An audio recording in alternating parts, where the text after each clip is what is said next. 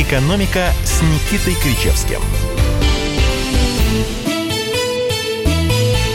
Наши волосы стали длиннее, кошельки тоньше, а размер одежды больше. С вами воины самоизоляции из экономических окопов, профессор Никита Кричевский и редактор отдела экономики Сегодня «Комсомольской поэт. правды» Алексей Иванов. Сегодня поэт, как минимум. Настроение такое, знаете, какое-то поэтическое. Поднятый у вас, предпраздничный. А знаете почему? Нет. Знаете почему? Главная тема недели-то какая?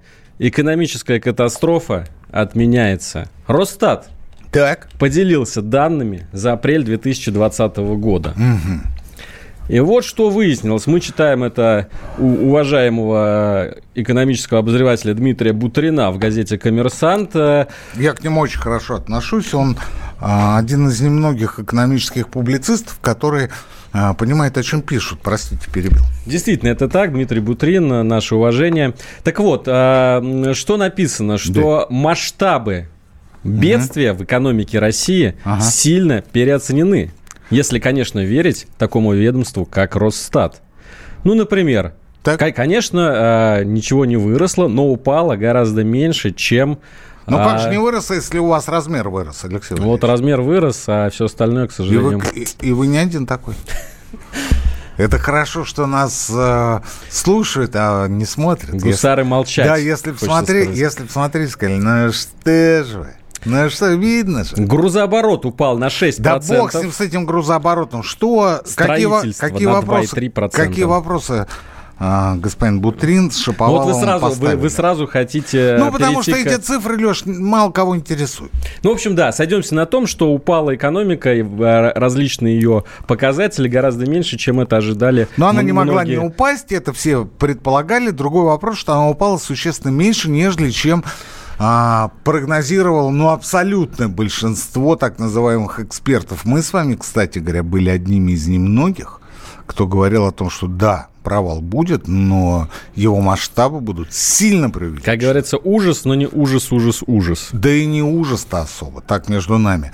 При этом надо сказать, что провалились все, и если бы только Россия провалилась, мы бы, конечно, а, предъявляли определенные претензии правительству, президенту, да, господи, по Пермскому.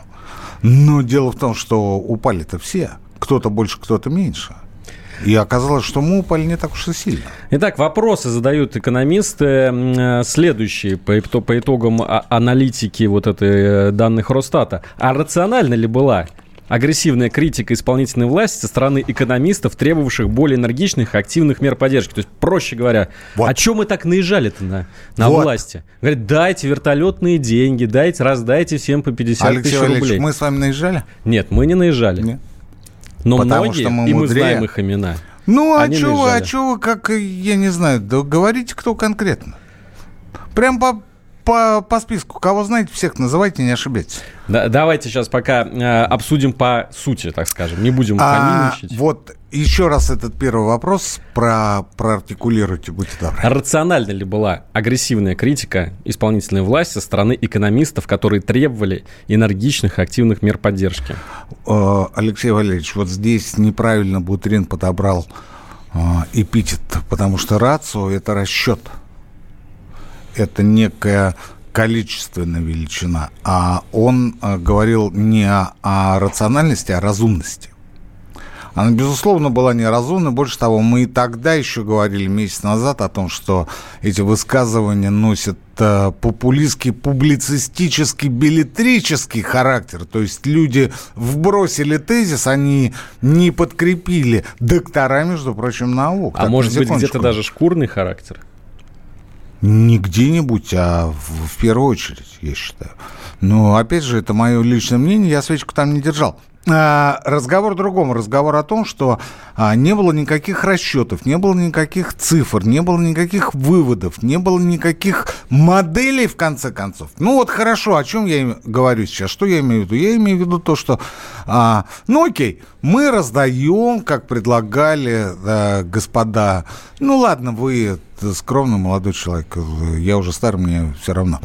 А, как предлагали Гуриев, иноземцев, а, Сонин, а, прочие, м, прости господи, которые убежали в свое время по разным причинам за границу, в основном не по очень хорошим, и теперь оттуда пытаются активнейшим образом раскачивать ситуацию внутри страны, естественно, подрабатывая, зарабатывая определенный кэш на этой истории.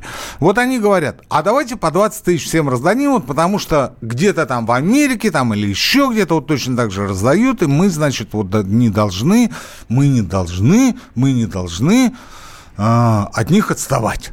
Вот.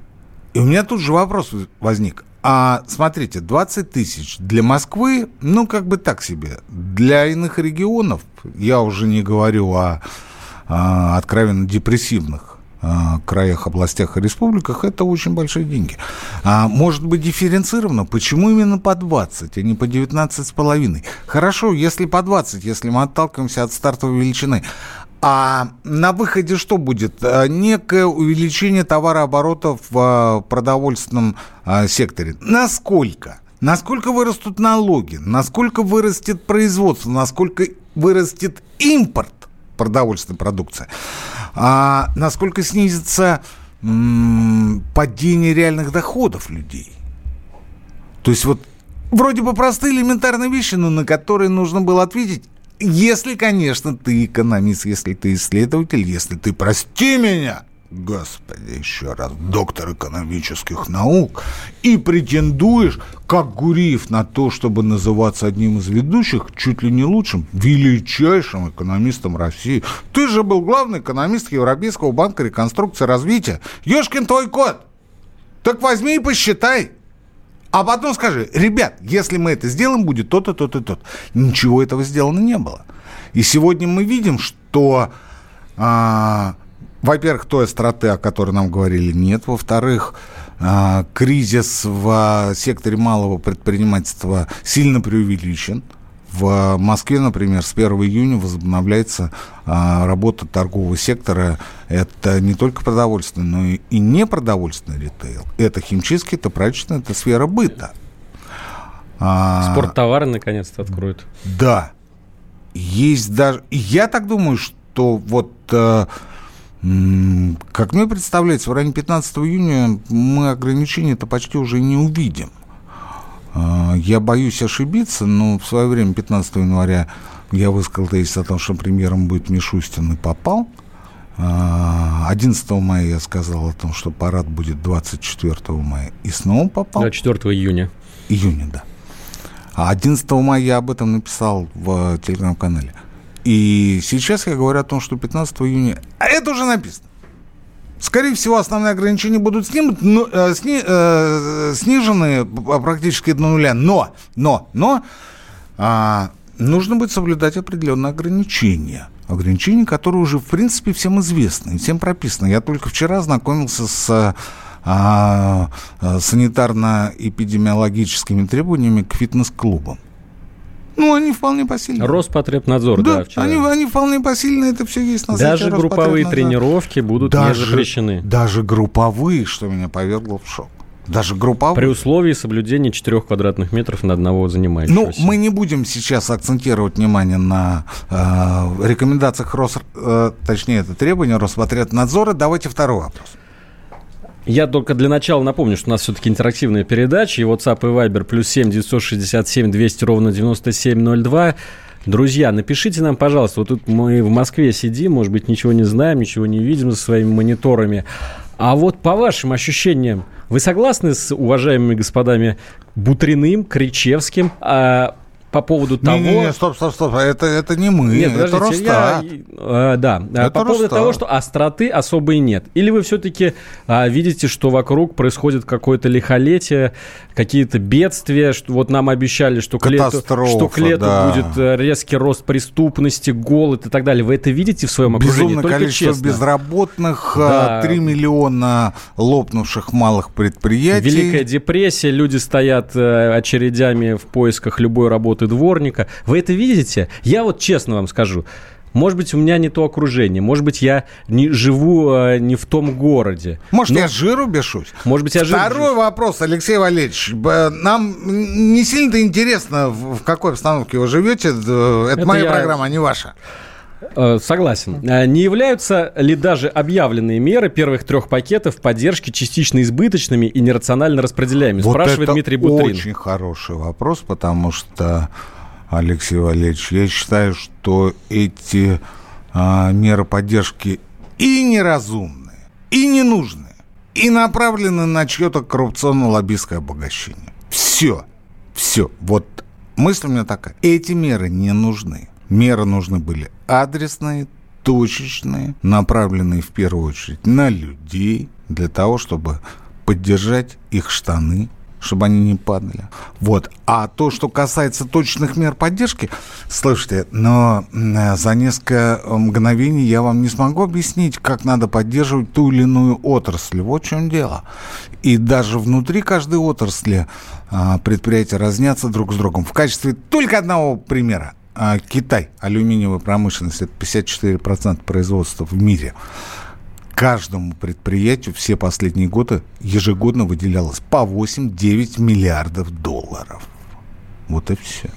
Друзья, мы продолжим обсуждение после небольшой паузы. Обязательно возвращайтесь к нам через пару минут.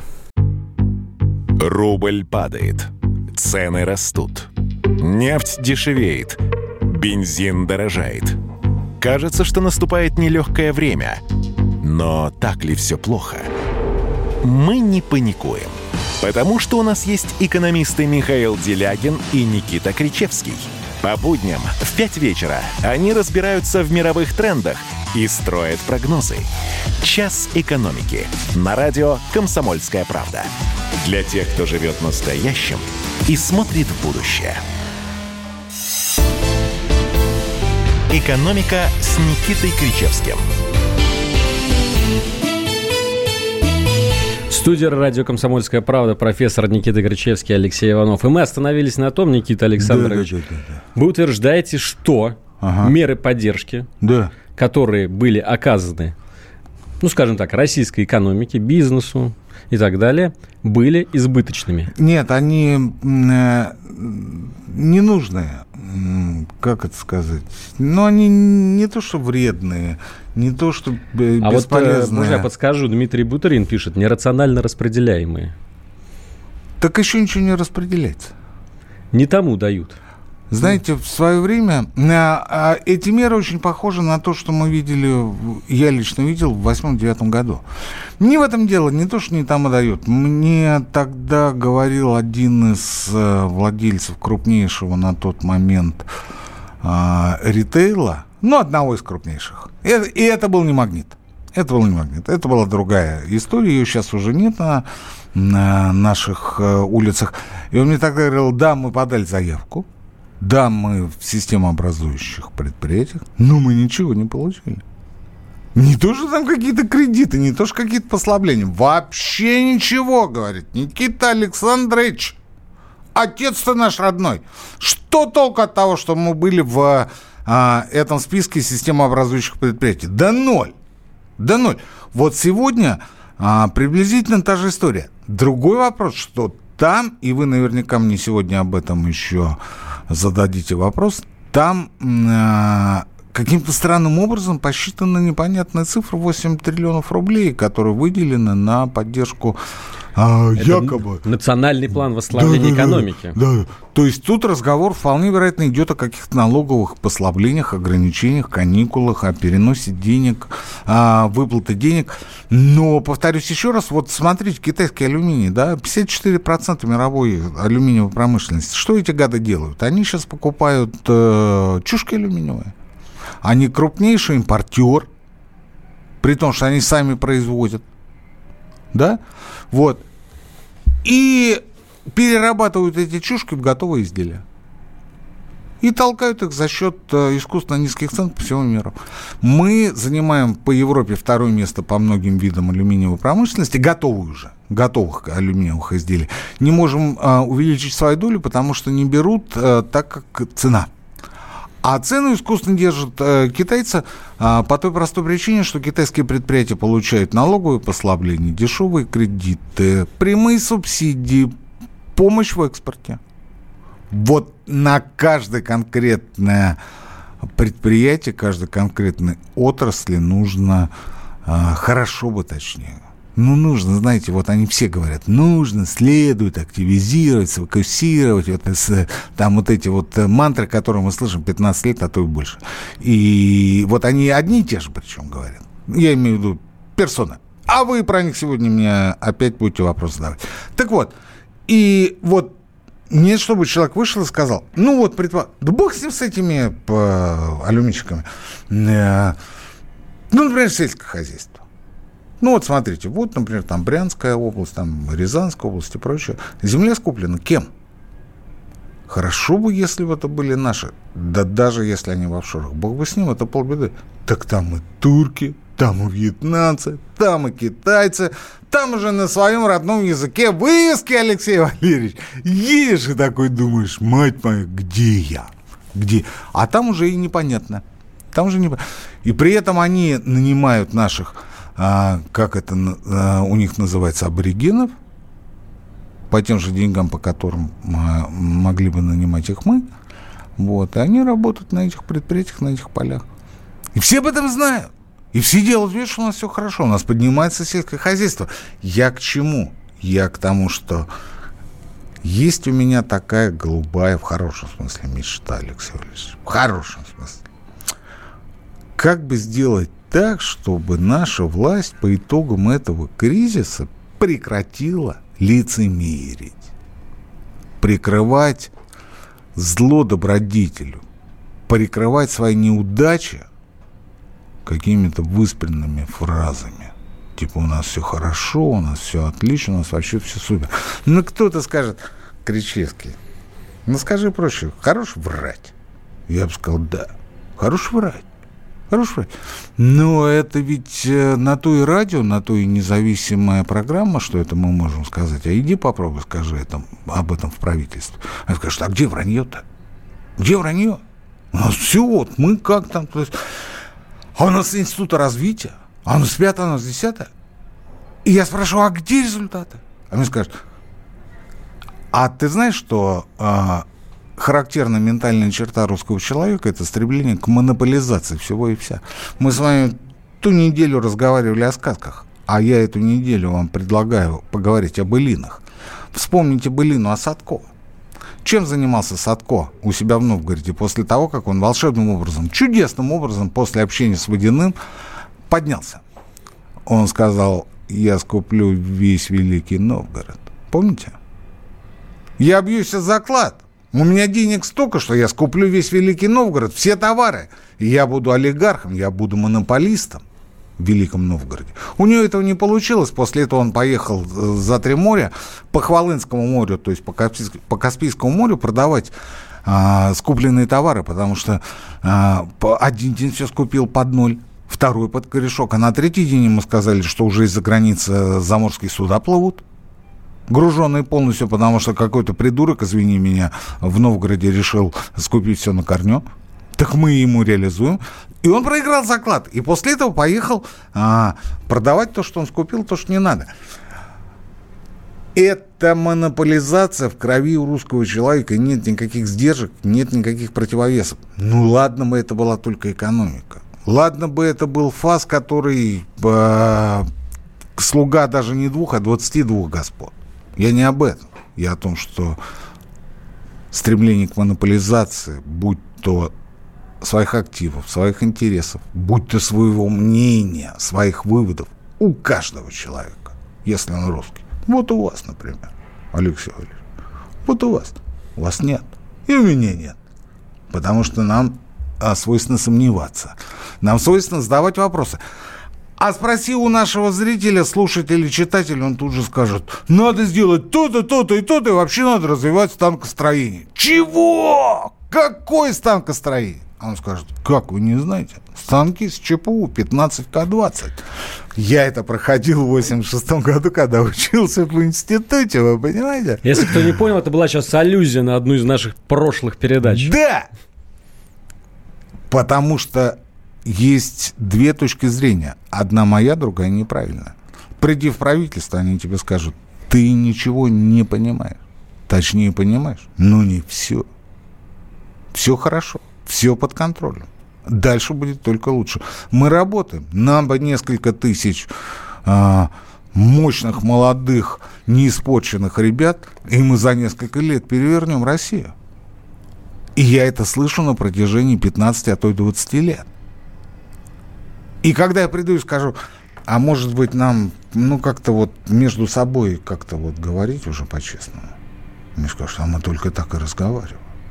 Мы только так и разговариваем. Возьми любого чиновника. У него задача не служение, у него задача подмять под себя как можно больше а, прав, обязанностей и сферы интересов, за которые он может отвечать. Посмотрите ЦБ. Ведь начиналось с чего? Это была структура, которая регулировала банковскую деятельность. Сейчас это страховой надзор, сейчас это рынок ценных бумаг, сейчас это коллекторы, сейчас это все и все это один ЦБ. И я так думаю, что они на этом не остановятся. И, возможно, дойдут даже до рынка ритуальных услуг, Алексей Валерьевич. Ну, а что, пусть будет. Пусть будет.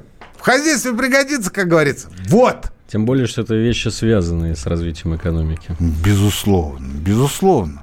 И надо порегулировать там цены, надо а, посмотреть, как там все устроено, и вообще там правильно и так далее. То есть вот таких моментов у нас сплошь и рядом.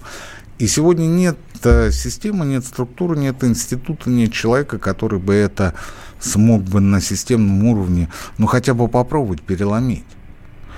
И больше того, сегодня мы оказались в ситуации, когда наши ресурсы обменивались на доллары и евро, а потом из страны эти ресурсы выкачивались. Выкачивались китайцами, выкачивались европейцами, американцами, да всеми. И нас это устраивало, потому что 15 лет назад нам говорили, то, что не произведем, то привезут. Мы энергетическая сверхдержава. Потом раз шмякнулось, два шмякнулось, три шмякнулось. Мы ничего не поняли. Мы опять ничего не поняли. Сегодня 20 год, и мы говорим, а, а мы это сами произвели. А тут выходит такой Иванов и говорит, я, конечно, очень извиняюсь, господа, но вы, вы это все в России собрали. Вы это все только собрали. И у вас в России это загорелось. Потому что блок питания был китайский. А его ел российский. Супер же. Супер. И вот как до людей донести эту историю, когда э, хорошо бы хотя бы с самим собой говорить по-честному, я не знаю. Я не знаю, хотя я знаю, но не скажу, Алексей Валерьевич. Тем более, что у нас осталось несколько секунд до полчасовых новостей. Именно так. Плюс семь девятьсот шестьдесят семь двести ровно девяносто семь ноль два. Сюда мы ждем ваши сообщения. Это будет продолжение нашей передачи после новостей получаса. Проект «Не фантастика». На радио «Комсомольская правда». Известные визионеры, писатели, бизнесмены, политики обсуждают, каким стал мир в эпоху коронавируса. А самое главное, что нас ждет дальше? Завтра, через год или даже десятилетие – Участвуют фантаст Сергей Лукьяненко и предприниматель, блогер, герой списка Forbes Игорь Рыбаков. Ведущий Владимир Торин. Не фантастика. Программа о будущем, в котором теперь возможно все. Слушайте по понедельникам и пятницам в 16.00 по московскому времени. «Экономика» с Никитой Кричевским – В прямом эфире Кричевский Иванов. Я напомню, WhatsApp и Viber плюс 7 967 200 ровно 9702. Пишите свои вопросы профессору, а также отвечайте. Чувствуете ли вы, что живете в центре экономического апокалипсиса? Что пишешь, Леш? Пишут, давайте я вот зачитаю парочку Давайте. сообщений. А, самоизоляция, самоизоляция. Для нас это обыденность. Мы в деревне только посмеемся. Как жили, так и живем. По ресторанам, кафешкам, фитнес-клубам не скучаем. Как ездили раз в неделю в магазин, так и ездим. Ну, я вообще, бывает, что скучаю, но гантели купил и это... Я тоже разжился К... гирей. Нет, а я эту купил. Резинку. Коврик. А, коврик. Резинку купил, да, тоже. И коврик. И коврик. Зарплата снизилась на 25%, закрыли 40 из 80 магазинов бытовой химии. Я только не пойму, это автор про свои магазины пишет или в, магазине, или в своем городе? Но они с 1 июня открываются. В Москве. Ну, они по всей стране уже открываются. Остальные снизили аренду, а так тяжеловато. Ну вот тяж, тяжеловато, ну, в общем, никто пока не пишет, что э, какое-то бедствие, Великая депрессия.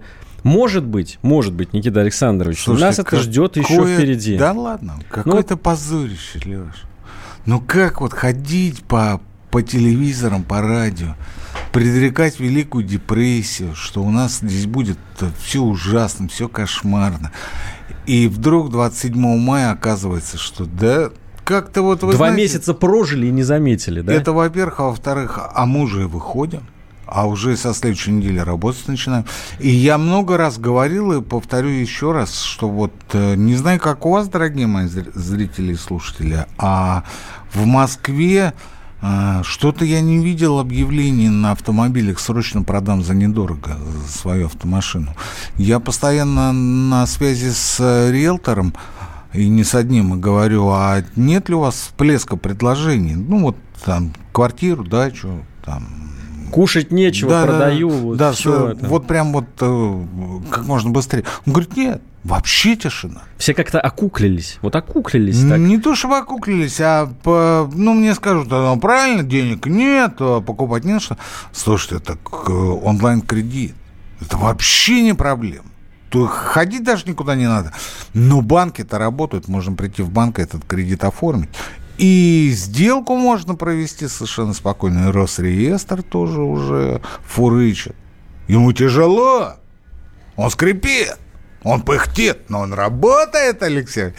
То есть никакого всплеска ничего нет. Есть только вопли. Как я в свое время, пару программ назад рассказывал вам о теремке, помните?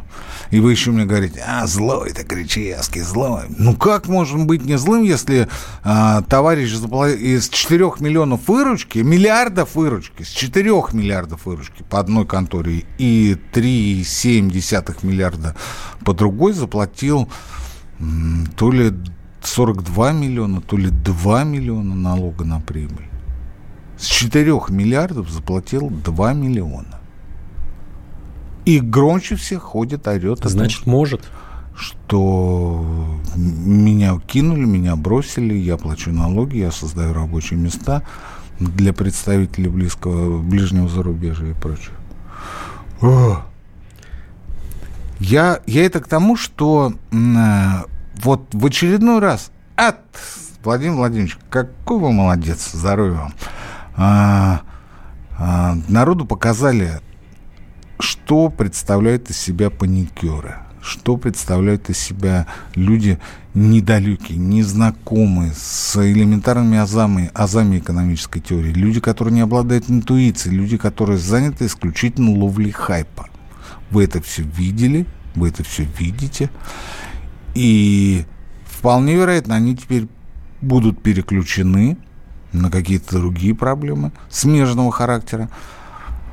А, и мы их еще увидим. И мы их еще увидим, да и бог бы с ними. А давайте заглянем э, вот в, в, в недалекое будущее, вот. по крайней мере, которое нам предрекают э, тоже очень известные экономические наши деятели. Вот они как заговорились. Анатолий Борисович Чубайс э, недавно э, дал интервью. И вот что он говорит по поводу нефти. Нефть – это же наше все, практически как Александр Сергеевич Пушкин. Мы уже 15 лет слышим, как вы слезаете с нефтяной углы. Если не слезть, то в тупик заедете. Не на горизонте в год, не в три года, но в долгую. У нас бюджет рассчитан на 42,5 доллара за баррель. Угу. Невозможно подвергать страну стратегическому риску из-за такой структуры экономики. Есть известная ковбойская поговорка. Если лошадь сдохла, с нее надо слезть. Чем раньше мы начнем сворачивать с этого нефтяного пути, тем в большей степени мы снимем со стороны стратегические риски государственного масштаба. Это Анатолий Борисович Чубайс. Вот я не знаю, что сделать, чтобы люди, подобные Чубайсу, сидели тихо. Вот не знаю. А ему скучно сидеть тихо. Ну, э, сходи на рыбалку. В конце концов. Адреналин не тот. Разводи кроликов. Устраивай Я думаю, Анатолию бега. Борисовичу нравится, когда его ругают. А, не знаю. Вы считаете, он мазохист? Может быть.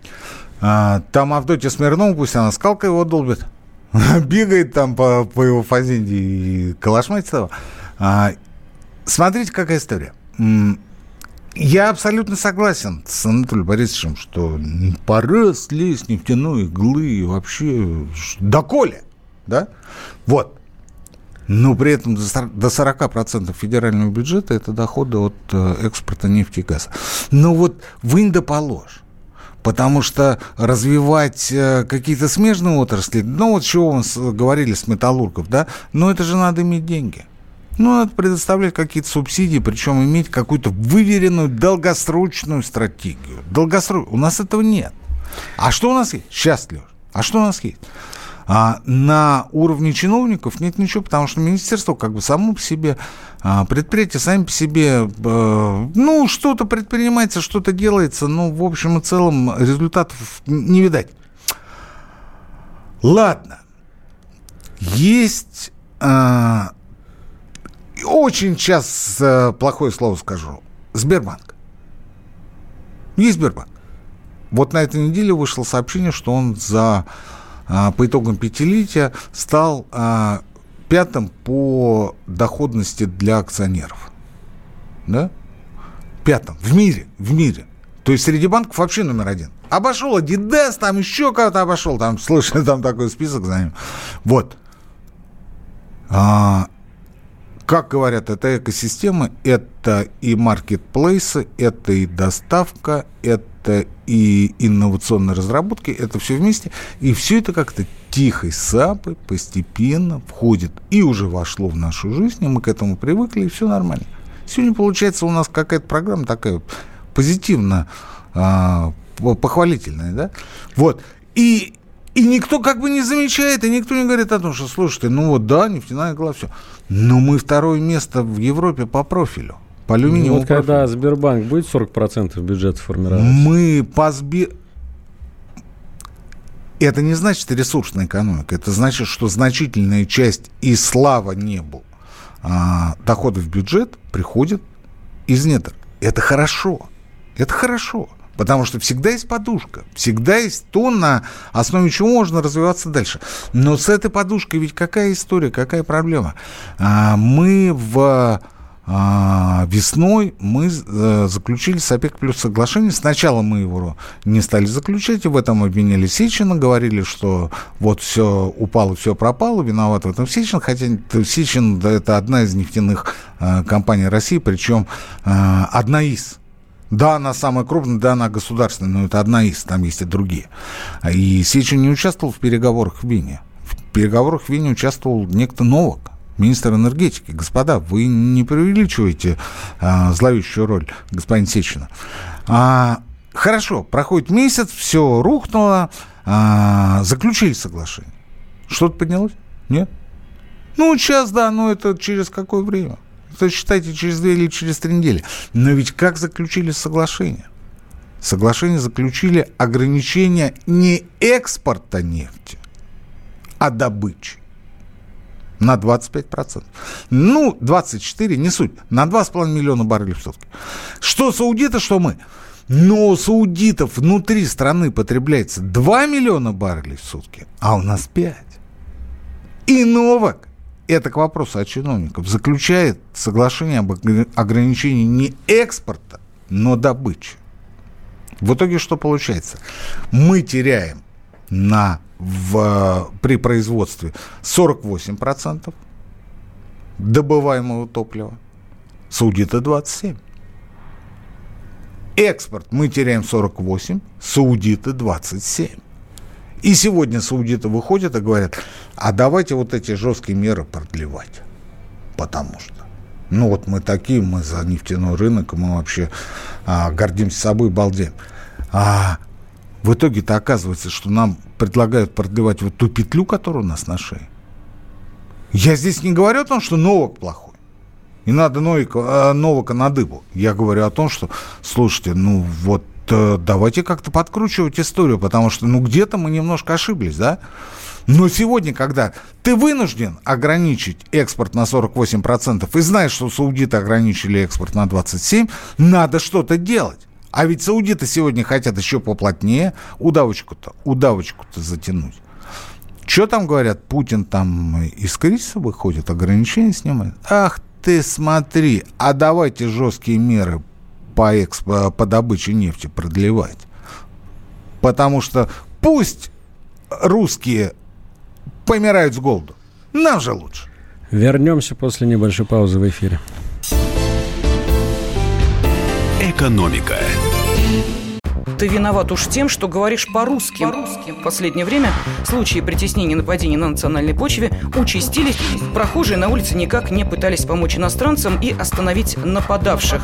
Создается образ врага для того, чтобы... Не допустить распространения правды о тех событиях. Что же касается вот бытовой ненависти, то... Я думаю, что, к сожалению, мы еще много что увидим, но нам есть чем ответить. «Национальный вопрос» на радио «Комсомольская правда». По воскресеньям в час дня по московскому времени. «Экономика» с Никитой Кричевским – Мы снова в прямом эфире. Э, что нам пишут? Э, у многих россиян есть гараж с погребком. Это так отвечает на вопрос, почему многие россияне не чувствуют, что какой-то экономический апокалипсис, который им обещали, Так это сбылся. называется та самая подушка. Ну, у кого-то она в деньгах, у кого-то она в виде погребка. Это абсолютно нормально. А у меня, например, нет ни погребка, ни, ни финансовой подушки. Но у меня есть этот чердак. Ну, голова. Ну и у вас тоже, Алексей Валерьевич. А еще, а вот сейчас будет прогиб, а у нас есть Владимир Николаевич Сунгоркин. Э? И мы даже в эти трудные времена можем рассчитывать на то, что мы будем выходить на работу. Ну ладно, прогиб засчитан, едем дальше. Едем дальше. Давайте еще обсудим одного знаменитого экономического Ой, деятеля. Это вообще красава. Алексей а Леонидович краса... Кудрин. Обожаю его. А, а, кто же его не любит? Я, честно говоря, тоже очень люблю этого человека. Его невозможно не любить. Э, вот те, которые эти вот э, его четыре цели. Да-да-да, написал, я, написал я Алекс... просто восторг. Алексей, я сейчас зачитаю. Восторг, Алексей, восторг. Алексей Кудрин, глава отчетной палаты, написал Да. статью О, о путях развития молодец, российской экономики молодец. после пандемии. Ничего они статьи свои не пишут. А, Он задается многими вопросами. А он не слышит, да? Он делает вид, что не слышит. Ты смотри на него. Давайте я зачитаю. Вот эти самые четыре национальные цели, которые Алексей Леонидович Вот, Кудрин вот. говорит, должны быть важными. Все остальное можно отложить до 2030 да, да. года. Вот это вот, э, что там это? Первое. по- Сечин говорит, вы, вы что делаете с рынком нефти-то, да? Мы на 48% меньше вынуждены экспортировать, да? Саудиты 27, мы 48, а, и саудиты предлагают продлить. Молодцы, молодцы. А потом удивляйтесь, почему бензин не дешевеет. Первое. Мы Да. хотим быть здоровыми и жить долго. А еще я богатым хочу быть. Правильно. Второе. Мы хотим не быть бедными и чтобы наши доходы росли. Я, я, я хочу еще... Запишите, Алексей Леонидович, я хочу еще ипотеку заплатить побыстрее. А вот тут э, ваши пути расходятся. На- нам, э, третье, нам нужна растущая инновационная, в том числе цифровая экономика. Да, я согласен с Алексеем Леонидовичем, но в данном случае меня все устраивает, потому что я обслуживаюсь... Сейчас пойдет э, джинса в банке ВТБ. А, про Сбер-то я уже говорил. Про Сбер, да, конечно. Всем там тоже сестрам джинса. Была. Вот, я обслуживаюсь в ВТБ, меня устраивает его этот... Кэшбэк? интер- Интерфейс. Нет, кэшбэка нет. Как это вот, ну, мобильное приложение. Мобильное приложение, И мобильный мне, банк. мне не надо больше. Мне бы денег на счет, чтобы я, вот знаете, по утрам просыпается, Кричевский такой, «А, бык туда, а там Никита Александрович, к вам на счет поступила там энная сумма, поздравляем. Так нет же ничего. Нет же ничего, Алексей Леонидович, попросите, чтобы э, были, были вот такие сообщения. Вот так вы, значит, видите инновационную экономику. Инновационную цифровую, да, вот я вот так вот и вижу. И четвертая национальная цель по Кудрину. Ага. Самая расплывчатая, но, мне кажется, очень интересная. Нам нужны адекватные вызовам времени госуправления и института. На что он намекает? Распустить кого-нибудь? Перев- э, Чего сразу расстрелять-то? Подождите, адекватные, адекватные вызовом времени. А, русский человек, человек парадоксов. А, в этой связи не очень понятно, что значит адекватные. Ну, потому что, ну, мы изначально... Ну, я читал Такие, эту знаете, статью. социальные шизофреники. Я это читал. Он говорит, А- иерархия плохо. Очень плохо, А, когда плохо, да? вертикаль, иерархия, да. Так он же в этой вертикали 25 лет. Ну вот, наверное, разонравилось. Сейчас знаете, как модно? Модно сейчас сетевое сообщество, где нету э, главных там, а где есть э, разные сетевые Нет, команды. не получится. В... Отмотайте пленку назад. Там Кричевский сказал, что мы монополисты по... Мы любим доминировать по своей природе. Неважно, это экономика, это социальная сфера, это сфера госуправления. Это... Свобода, равенство, братство – это не про нас. Э, это не про нас. Э, интеллектуальное наше развитие. Мы монополисты. Ну, Садко, Садко. Вот э, о чем это говорит? О том, что много и сразу, да? О том, что всех обману, о том, что всех под себя подавну, о том, что э, подарки надо делать э, святителю Николаю и водяному. То есть и православной церкви, и языческим э, символом. И говорит, Садко говорит, да, я, я сегодня буквально читал, говорит, ну посмотрите в свои автомобили-то вы что? У вас же иконки обереги стоят в каждой машине. Ну, через одно. Так написал. Представляете? Я говорю, а вот как давно это было? Вот сквозь века, ты понимаешь, да? Шутка была, если кто не понял. А, так вот, адекватный вызов времени. А что такое вызовы времени? По-моему, адекватный вызовом времени – это естественное желание каждого человека жить лучше, быть более здоровым, получать больше доходов и иметь качество жизни на уровне, ну, хотя бы среднеевропейской страны, то есть дороги, то есть экология, то есть качественная жратва, прости господи, и чтобы не бояться, что тебя вечером э, огреют по башке и отнимут кошелек. Ну, как-то вот. Вот я читаю подробнее. Старая модель управления обществом себя изжила, считает глава счетной палаты. Низкие темпы роста экономики и стагнация доходов населения за последние 10 лет ага. показывают, без нового госуправления нам никак. Ну, потому что не верят люди Кудрину. Не верят. Медведеву не верили. Кудрину не верили. А... Может, это самокритика такая? Путину верят. А остальным не верят. Решетникову не верят. У Люкаеву верили до тех пор, пока он дно искал. Потом он уехал дно искать в Тверскую область. А, Орешкину не верили, потому что продолжил традицию Люкаева. Сейчас Решетникову не верят. А кому верят из высших чиновников, я не знаю. Шойгу верят. Ну, потому что армия. Ну, это совсем другая история. Армия Шойгу... святое. Армия святое для русского человека. Может, мы просто вот не любим министр, вот этих всех финансистов, казначеев. Это вот это тоже, может быть, в крови вы знаете, русского народа. Вы знаете, Алексей Валерьевич, э, Геращенко-то любят. Хотя он столько бед натворил. И он ведь стоял э, у, у руля Госбанка в 90-91 году, когда вбрасывали деньги. Вот тогда был даже не вертолет, а я даже не знаю, с чем это сравнить. Из такого бронзбой-то пуляли что денежная масса с 86 по 91 год выросла в 23 раза. В войну, Алексей Валерьевич, она выросла в 3,8 раза. Представляете? Войну Великую Отечественную. Мы же, да, это, ну, память предков, 75 лет, парад Победа. Так вот, в 3,8 раза. А с 86 по 91 в 23,2 раза. И это было при Геращенко. А его все равно любят. За что же? Не знаю. Не знаю. Я к тому, что финансист финансисту розни. Тот положительный имидж, который сформировался вокруг Геращенко, позволяет ему выступать в виде некого оракула. А вот Кудрину не позволяет. А вот Кудрину не позволяет, потому что он был министром финансов. И ничем хорошим а, в нашей истории не запомнился. Вплоть до того, что стабилизационный фонд организовали после настойчивых просьб а, к Путину а, два человека. Дмитрий Семенович Львов и Сергей Юрьевич Глазев. Ну, вот как-то так. Хотя сейчас Кудрин говорит, это я сделал. Ай, не дают нам поговорить. Алексей Валерьевич. Да, друзья, подошло к концу время нашей передачи. На этом все. Слушайте каждую среду на радио «Комсомольская правда». «Экономика» с профессором Никитой Кричевским. «Экономика». Доктор, она умирает. Спокойно. Мы знаем, кто спасет ее. Культуру спасет Юрий Грымов. Каждый вторник и пятницу режиссер, художественный руководитель театра «Модерн» разгадывает культурный код русского человека. Какие привычки, пороки, события стали неотъемлемой частью нашей ДНК? Что руководит нами и позволяет оставаться людьми? Будет ли у нас шанс выжить, если мы потеряем свои корни? Ответы на радио «Комсомольская правда» в авторской программе Юрия Грымова «Культурный код». Каждый вторник и пятницу в 17 17.00 по московскому времени.